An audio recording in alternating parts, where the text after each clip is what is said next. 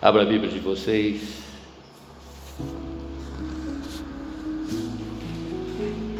Apocalipse,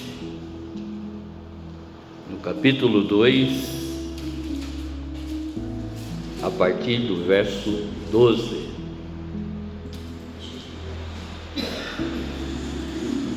Apocalipse, capítulo 2,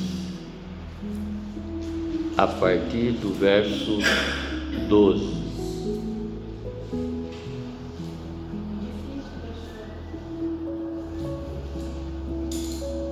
Ao anjo da igreja em Pérgamo, escreve: Essas coisas diz aquele que tem a espada afiada de dois gumes.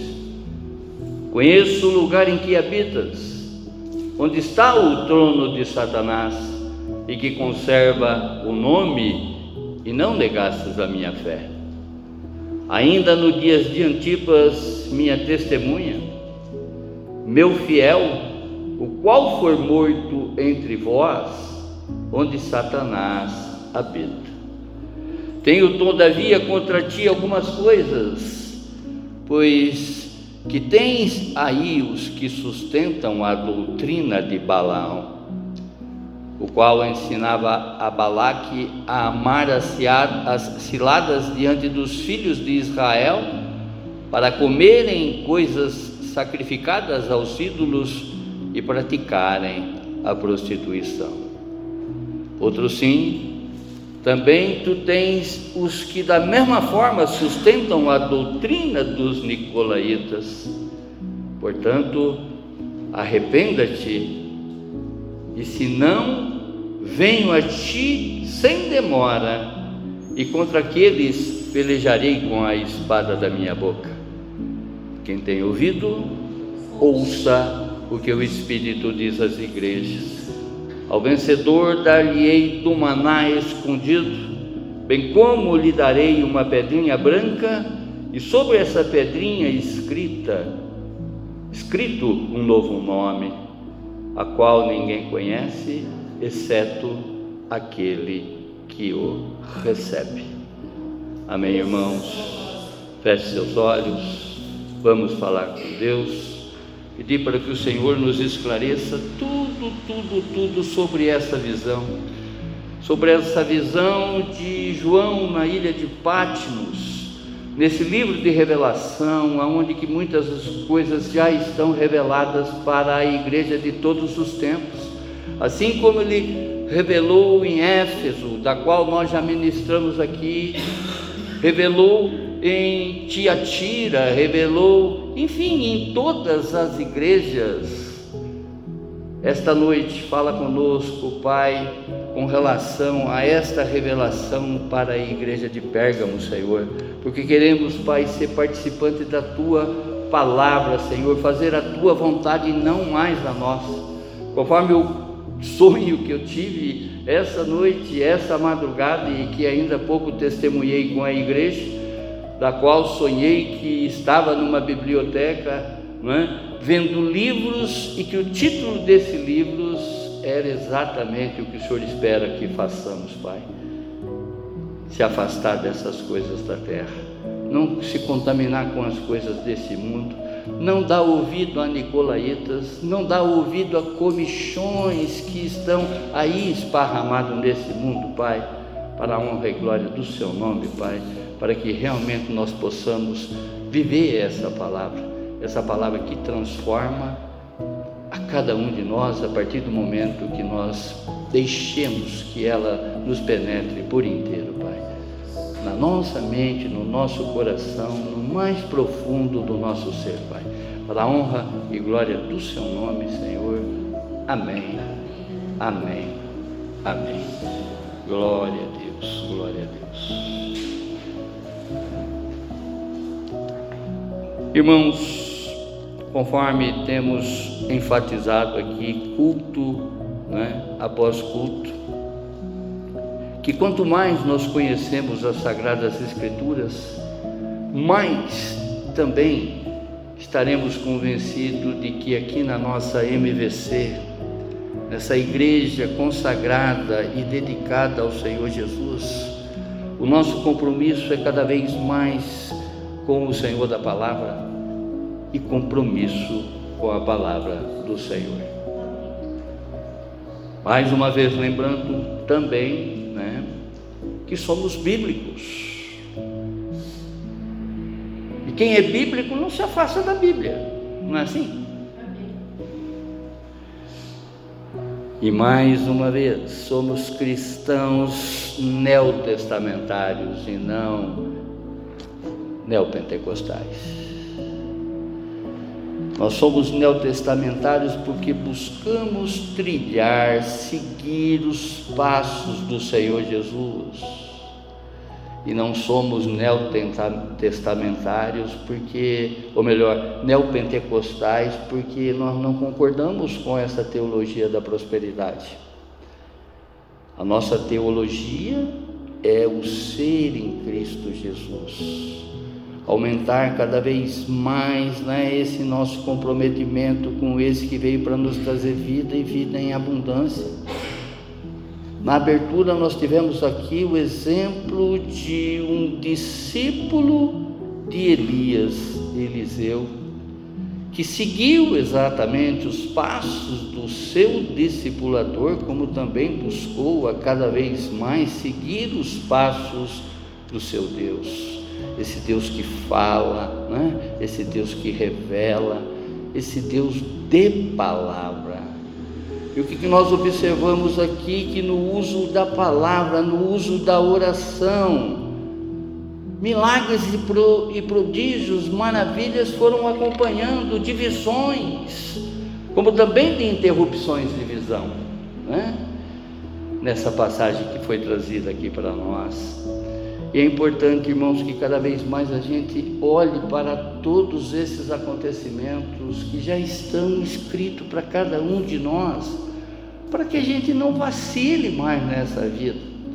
Não basta ficar naquela, eu pego, Deus perdoa, eu pego, Deus perdoa, eu pego, Deus perdoa. A gente tem que crescer. A oração de Eliseu é pautada exatamente no ano em que as pessoas busquem cada vez mais espiritualizar todas as causas da sua existência. Não é somente no aspecto físico que nós temos que é? mudar, mas espiritualmente também nos entregar para aquele que verdadeiramente veio para nos trazer vida e vida em abundância. Olha quantas coisas que Deus já fez na tua vida e que, de certa maneira, às vezes a gente mantém o espírito vacilando. Claro que nós temos um Deus que nos perdoa, um Deus que conhece a cada um de nós por inteiro, que nos esquadrinha. Mas qual é a prova que nós estamos dando para ele de que verdadeiramente abandonamos aquela velha vida? Eu falo isso no comportamento físico, é? até mesmo nos pensamentos. Deus sabe de todas as coisas. Não adianta a gente ter posturas de nicolaítas, posturas de crente que não vive a palavra de Deus. Ele nos esquadrinha. E com Deus não se brinca, irmãos. Com Deus não se brinca. Podemos ser ceifados num momentozinho desse de escorregadinha.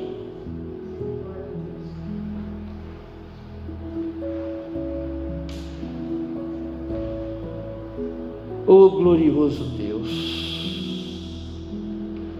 essa teologia do ser, ela está contemplada exatamente no que Paulo diz em sua carta, em sua epístola aos Efésios, no capítulo 4, verso 11 e 12. Ele mesmo concedeu uns para apóstolos, em outras palavras, plantadores de igreja, outros para profetas, que falam e cantam as coisas de Deus nos nossos dias. outros para evangelistas, pescadores de homens para Jesus, e outros para pastores e mestres que cuidam e ensinam o rebanho de Deus, com vista ao aperfeiçoamento dos santos para o desempenho do seu serviço para a edificação do corpo de Cristo. O contexto que nós podemos extrair daqui, esse contexto histórico, mostra exatamente que Pérgamo, no grego, significa fortaleza, torre alta. Pérgamo é o nome da antiga capital da Ásia, nos tempos do Império Romano, para a qual o apóstolo João ele escreve essa terceira carta à igreja a pedido de Jesus.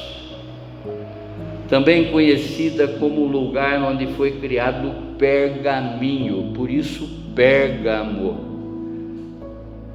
Pergaminho é o nome dado a uma pele de animal que ela era esticada e preparada, né, curtida e preparada para que ela fosse como se fosse uma folha para ser escrita. Pergaminho.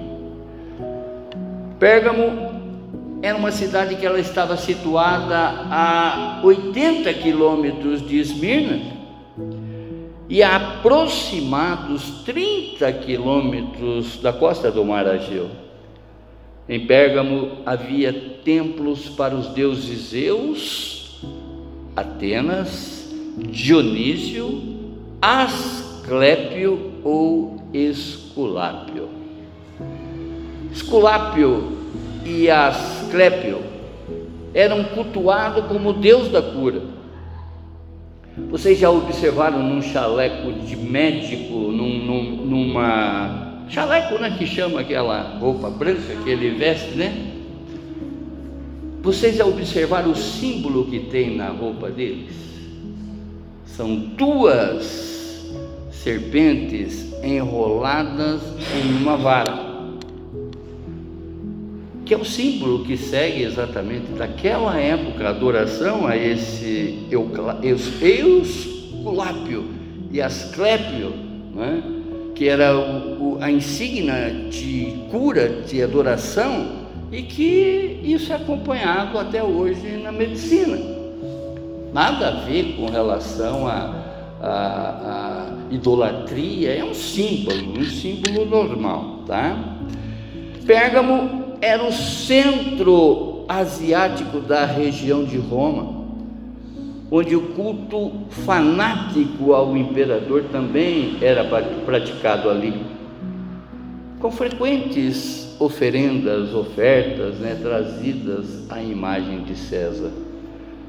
O procônsul governador romano, tipo Pilatos, né? nessa época, esse procônsul, ele tinha toda a autoridade para praticar a pena capital entre os cidadãos que não prestavam culto a César.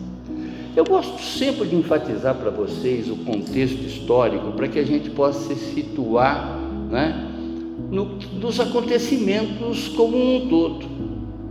Observando esse cenário o que era Pérgamo na época do Império Romano, na época em que João escreve essas cartas a pedido do Senhor Jesus, porque a partir daí abre-nos a, a, a, a compreensão do lado histórico dos acontecimentos como um todo. E ao estudarmos esta carta, né? esse livro de revelação, esse livro de Apocalipse, em especial essas cartas que Jesus dita, de certa maneira, para que João escreve para todas essas igrejas, igrejas e aqui em específico a Pérgamo, nós observamos com muita clareza que como a palavra de Deus sofre distorções. E é importante a gente ficar atento a isso. Né? Não é porque uma pessoa com o título de pastor falou título de bispo falou, com o título de presbítero falou, com o título de apóstolo falou, que eu vou me apegar.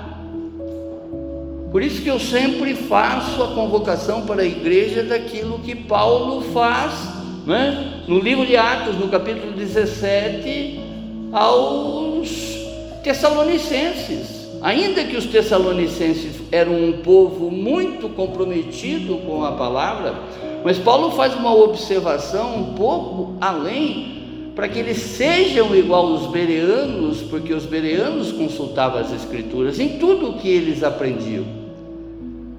Assim não ficavam somente no ensino dos homens. O homem é falível, o homem erra, mas a palavra de Deus é inerrante. Se eu conhecer a palavra de Deus e aplicar ela na minha vida, pode ter certeza que né, é a coisa certa que eu tenho que fazer. Amém, irmãos? E olhando para essas admoestações de Jesus nessa carta à igreja de Pérgamos, nós entendemos como cristão verdadeiro, ele é chamado ao arrependimento a todo momento. Mas mais uma vez falando, não podemos viver de tipo Maria arrependida, tipo, né? Primeiro Maria vai com as outras, depois de Maria arrependida. Eu peco, Deus perdoa, eu peco, Deus perdoa. Glória a Deus, glória a Deus. A palavra de Deus, ela, não é? ela nos traz exatamente esse esclarecimento que a sua misericórdia e o seu amor é infinito. A sua misericórdia se renova a cada manhã. E, pelo, e é pelo amor de Deus e pela sua misericórdia a razão de ainda não termos sido consumidos por tantas falhas que a gente comete. Crente, é hora de crescer. É hora de deixar coisinhas de lado, né? Às vezes eu estou fazendo coisa que eu estou tirando as pessoas de, de, da presença de Deus. Eu posso estar fazendo coisas com pessoas que, que são participantes dessas coisas que eu estou fazendo, e eu estou botando essas pessoas cada vez mais distantes de Deus. Ele é onipresente, é a sombra à nossa direita, e Ele é onisciente, Ele sabe de todas as coisas, sabe os meus desejos mais íntimos, sabe exatamente o que reside dentro do meu coração, o que eu tenho feito, que de que certa maneira eu tenho não é, maculado os olhos dele. Porque João vai dizer assim: filhinhos, filhinhos, como se fosse uma súplica, como se estivesse implorando. Eu peço para que vocês não pequem. Mas se pecarem, mas eu não posso ficar somente nessa recorrência se pecar. Eu tenho que crescer. Quem tem ouvido, porque o Espírito fala para a igreja. Eu não vim preparado para falar essas coisas, mas o Espírito está falando isso para mim. Amém? Primeira admoestação. Ninguém, mas somente Jesus é o Senhor da palavra. Verso 12. Essas coisas diz aquele que tem a espada afiada de dois gumes. Jesus é que tem a espada afiada de dois gumes. Embora a ameaça dos romanos ao povo era com a espada, era com a morte, Jesus, ele apresenta aqui que devemos ter temor e tremor à Sua palavra que traz vida. Pois a palavra de Deus é viva e poderosa e mais cortante do que uma espada afiada dos dois lados, que penetra a fundo a ponto de separar alma e espírito, juntas e medulas, pensamentos e desejos do coração, mostrando-nos como somos na realidade. Vigia, crente, vigia. Olhe exatamente para a tua vida, veja qual tem sido teu testemunho aí fora, o teu testemunho com as pessoas que estão contigo. Algumas escorregadinhas, você pode até se salvar, claro, porque, não é? Filhinhos, eu peço para que não peque. João, no, 1 João, no capítulo 2, verso 1 e 2. Filhinhos, eu peço para que não pequem, mas se pecarem, saibam que vocês têm Jesus Cristo como seu advogado. Mas tudo bem, ele pode me defender, mas será que essa pessoa que foi a partícipe minha desse pecado, dessa minha ação, vai ter essa recobrança? Vai conseguir sair do, do guema, do inferno, do fogo incessante? Veja, irmãos, que às vezes a atitude de um crente coloca outra pessoa no fogo eterno.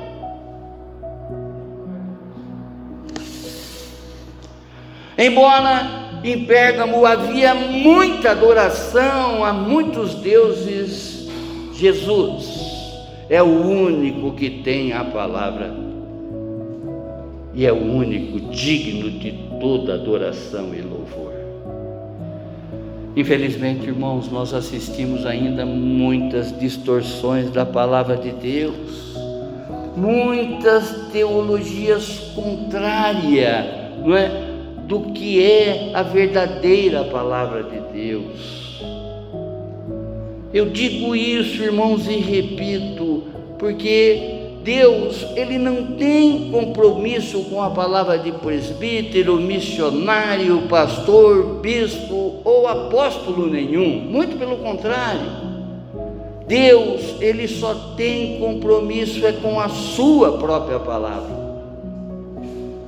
O que eu estou falando aqui, não é? O que for do meu achômetro, ele não tem nenhum comprometimento nisso, muito pelo contrário. Agora, o que estiver envolvido com a verdade, com a palavra dele, ele tem compromisso com isso que eu estou falando. Somente é em Sua palavra que devemos colocar a nossa fé. Jesus é o único que tem a palavra de vida eterna, irmãos.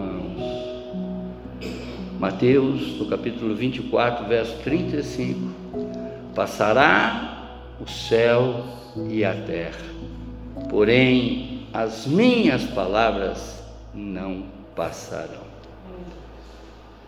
O que Jesus falou ontem, ele fala hoje para todas as igrejas na, a, a fala do Senhor Jesus não ficou para igrejas daquela época, muito pelo contrário, é para a igreja em todas as épocas e para todas as igrejas, para todas as denominações, para todas as placas.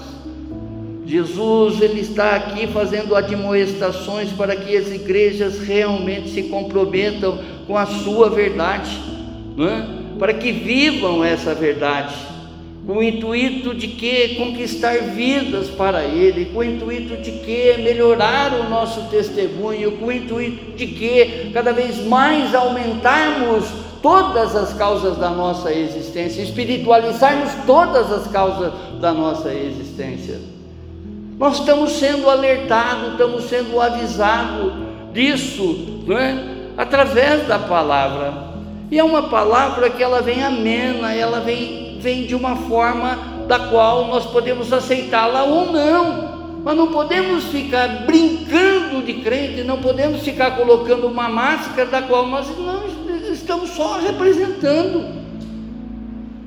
Ele nos conhece por inteiro.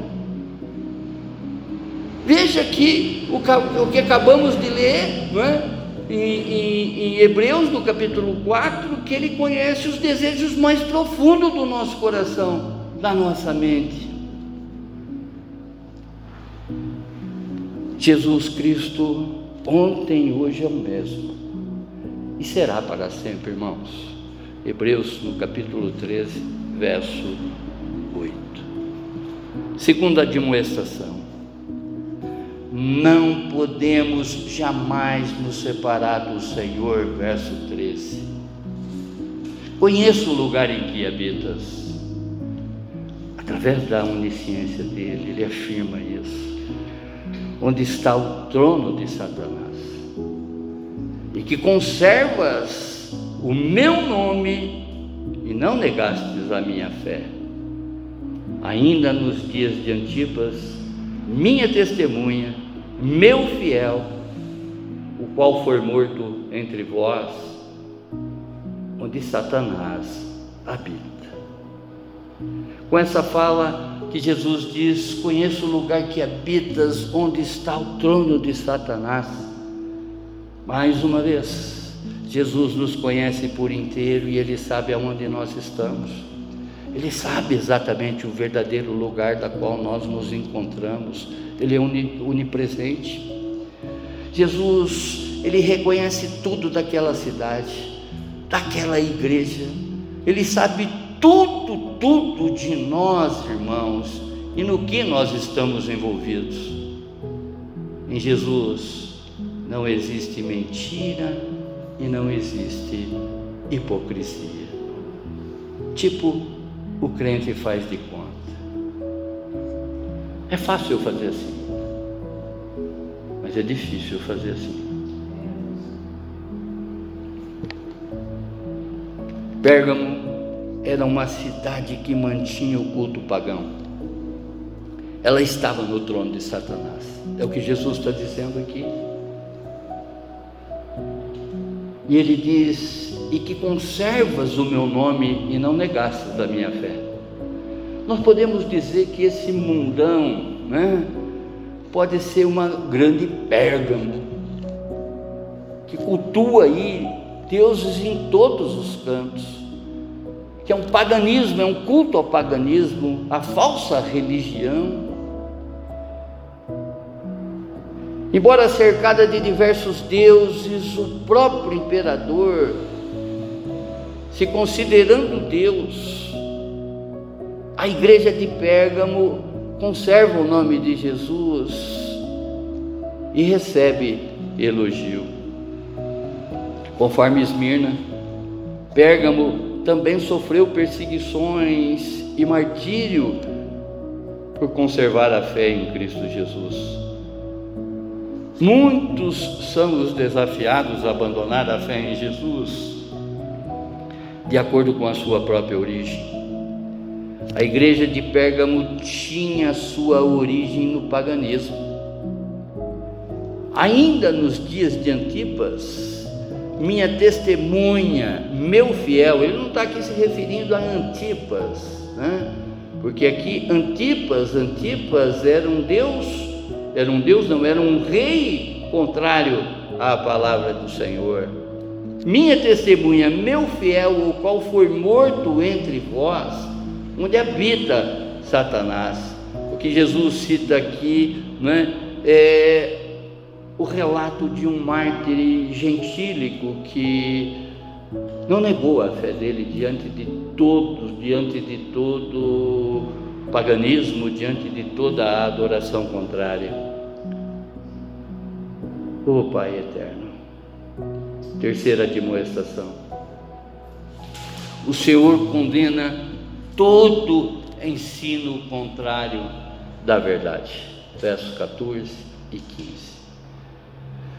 Tenho, todavia, contra ti algumas coisas, pois que tens aí os que, que sustentam a doutrina de Balaão, o qual ensinava a Balaque a armar ciladas diante dos filhos de Israel para comerem coisas sacrificadas aos ídolos e praticarem prostituição.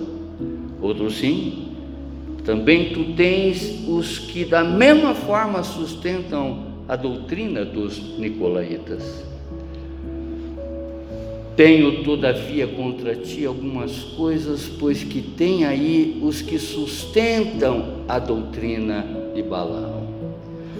Eu falei de Balaão esses dias atrás, não é? com relação daquele episódio quando a mula fala com ele. Muitos daquela cidade aceitavam a, a doutrinas contrárias. Jesus ele está fazendo exatamente a comparação com esse falso profeta. Jesus ele condena o que sustentam a doutrina de Balaão e amaldiçoam a sua palavra, distorce os ensinos de Jesus. Jesus condena os que armam cilada contra o povo de Deus. Para que vocês tenham noção, está tá descrito isso tudo no livro de Números, no capítulo é, de 22 a 24, vocês vão conhecer exatamente a história desse profeta Balaão e do rei Balaque, que era um rei de Moabe, que ele pede para o profeta amaldiçoar Israel. E por sua vez o profeta começa a ensinar coisas para aquele povo através de profecias que distorcem a palavra de Deus e ao mesmo tempo né, estimula a prostituição naquele lugar. Quantos crentes, irmãos, querendo adequar a Bíblia ao seu comportamento. Quantos crentes que hoje estão aí num culto, de vaidade a si mesmo. E que de certa forma foge da palavra de Deus, da demoestação da palavra de Deus. Já expliquei aqui que demoestar é uma repreensão com amor Deus faz para cada um de nós. Foge dessa admoestação e estimula a prostituição. Eu não preciso estar num, de, num, num determinado lugar para ser prostituto. As minhas ações e as minhas intenções podem estar sendo através dessa conduta Independente de eu estar num, num lugar, num recinto, numa zona propriamente dito. Não estou falando aqui como palavrão zona, estou falando num, numa condição. Vejam, irmãos, mais uma vez, o Senhor conhece os desejos mais profundos do nosso coração sabe exatamente a nossa verdadeira intenção. Quantas pessoas que não vê a hora do culto acabar para pecar? Quem tem ouvido?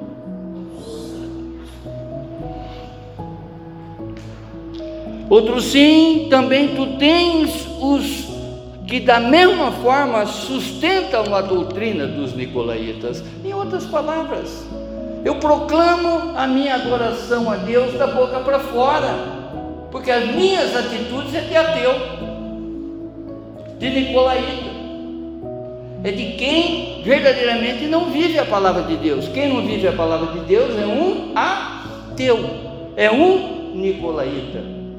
E às vezes as minhas atitudes indicam exatamente que eu sou essa pessoa.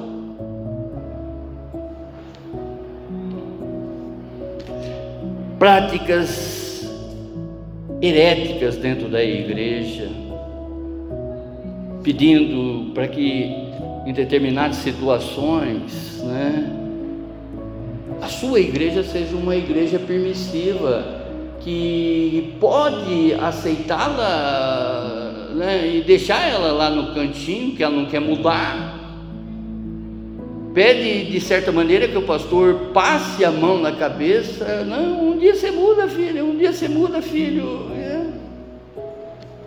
antes do Inter 5? Vocês sabem o Inter 5, né? Vocês sabem o Inter 5. Aquele trem verdão, não nosso. Aquele trem verdão pode te pegar de surpresa.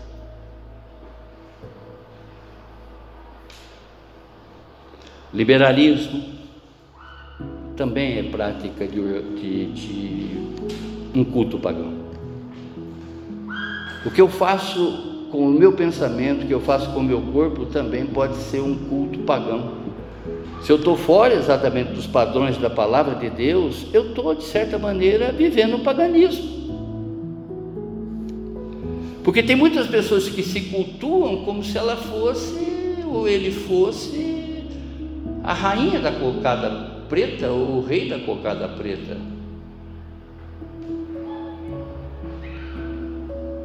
Quarta demonstração. O Senhor chama toda a igreja ao arrependimento, verso 16. Ele diz, portanto, arrependa-te, senão venho a ti sem demora, e contra eles pelejarei com a espada da minha boca. Irmãos, se acerte com mas se acerte de uma forma pedindo para Ele que determinadas práticas, que de certa maneira chega a ser um culto de de adoração às profecias de Balaão, um culto de, de certa forma também, aos nicolaítas, aos ateus, porque a minha conduta, o meu procedimento está sendo de um falso crente. Mais uma vez, irmãos, nós estamos diante de um Deus onisciente sabe tudo de nós, conhece o nosso deitar, conhece o nosso levantar e conhece o nosso caminhar. Se no seu deitar, se no teu levantar e no teu caminhar tiver coisas que estejam desagradando esse Deus, peça agora. Abaixe a sua fronte, feche os seus olhos, fale com Deus.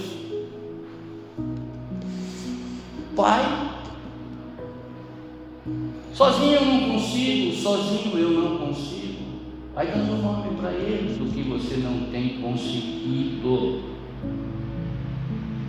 Mas a sua palavra me diz que contigo eu sou mais que vencedor.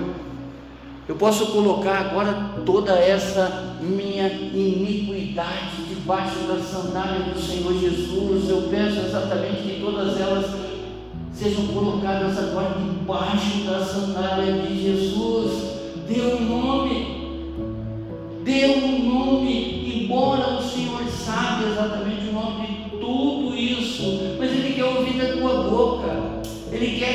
saia da tua mente, saia do teu coração, para que realmente você não viva um culto de falsa adoração a Ele, mas que sim viva um culto espiritual e verdadeiro, porque Ele sabe de todas as coisas. Ele nos esquadrinha, Ele sabe exatamente o comportamento que nós temos em determinado momento do nosso dia. Ele sabe os momentos que eu estou me preparando para que eu o receba verdadeiramente em espírito e em verdade. Como também Ele sabe não é, que você daqui 10, 15 minutos vai se arrepender diante dele diante de coisas que você já deveria ter deixado para trás, que isso já não faz mais parte do teu ser. Oh glorioso Deus, Deus de palavra, Deus de poder, diante da postura liberal dos nicolaítas, a igreja de Pérgamo é chamada ao arrependimento, assim como Deus nos chama ao arrependimento nesse instante, irmãos. Cristãos verdadeiros, discípulos de Jesus são chamados ao arrependimento. O cristão é chamado para uma mudança de alma. Arrependimento e fé fazem parte da verdadeira conversão. Se verdadeiramente você já se arrependeu e tem dado uma prova de fé a cada atitude sua, você pode se considerar uma pessoa convertida. Caso contrário, irmãos, você por enquanto ainda é convencido. Revise esse comportamento. Busque exatamente é, em Cristo Jesus, na força, na onipotência desse Deus conosco, esse Manuel, a mudar exatamente o teu comportamento de vida. Veja quantas pessoas que você às vezes está levando para um buraco.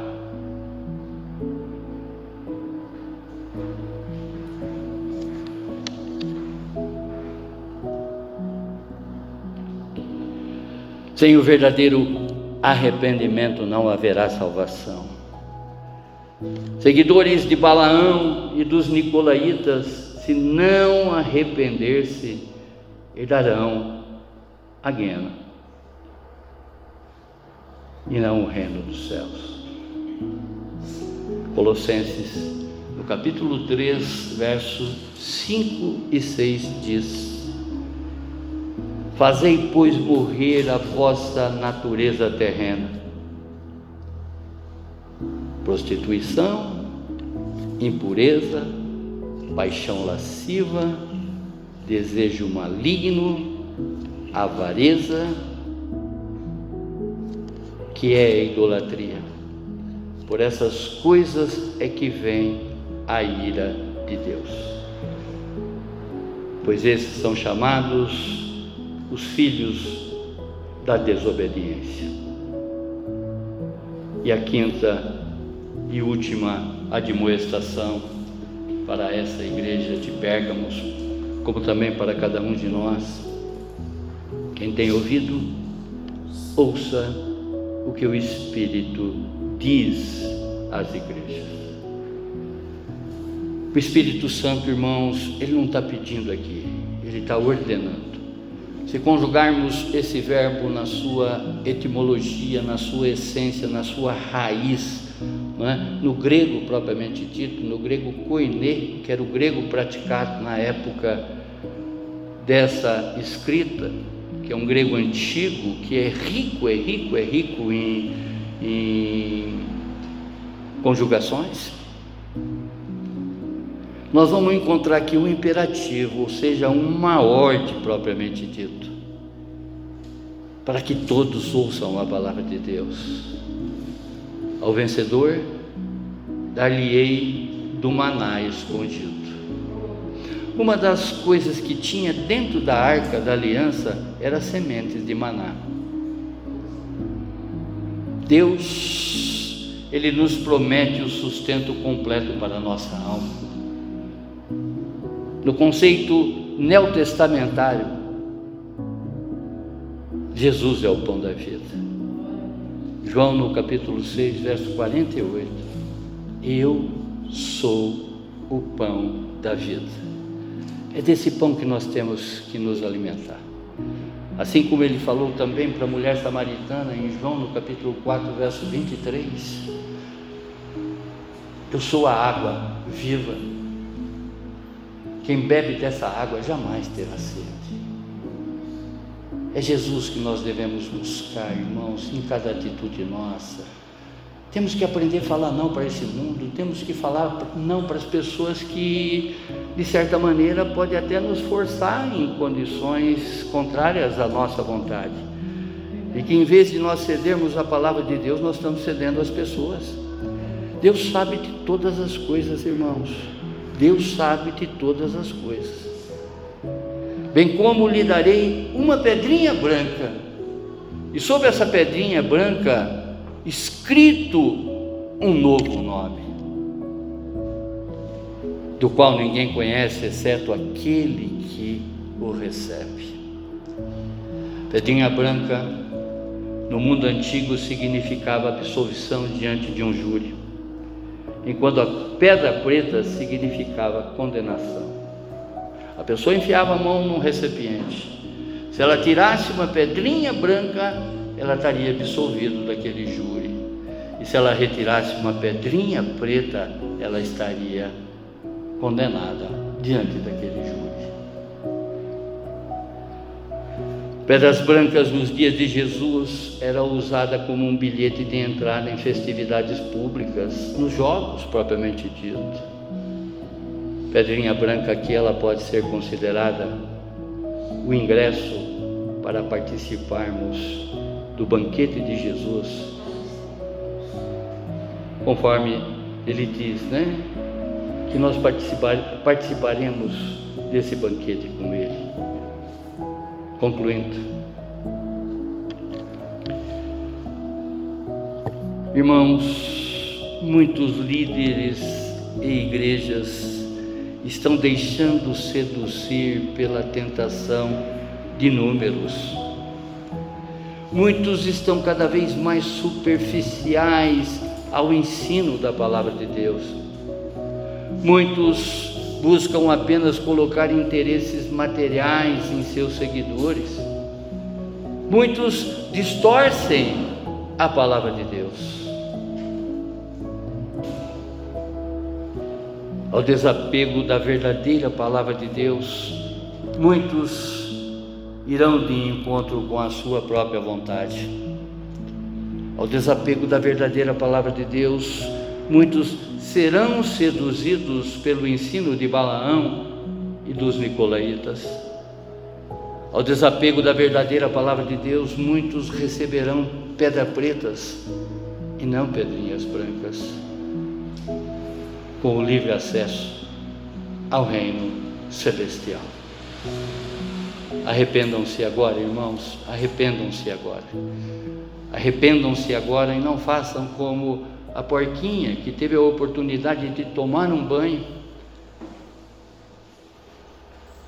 mas que se manteve no seu lugar, não voltou correndo para a lama.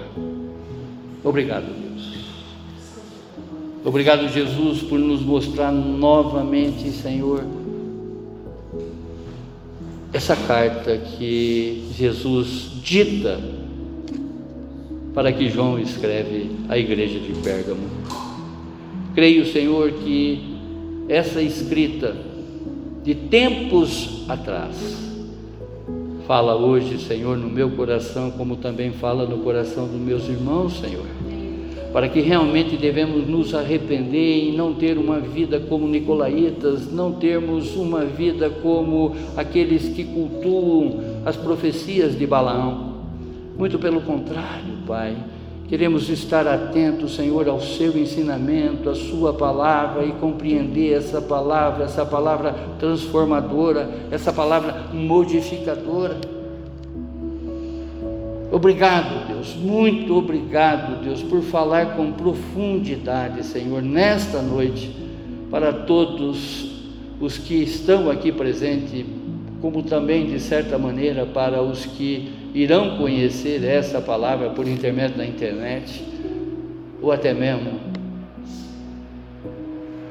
na nossa divulgação esta semana, Senhor, dessas admoestações que o Senhor faz para a igreja de todas as épocas, Pai. Muito obrigado, Deus. Muito obrigado, Senhor. Muito obrigado, Jesus, pelas Suas palavras, pelas Suas palavras. Lhe agradecemos no seu nome sagrado.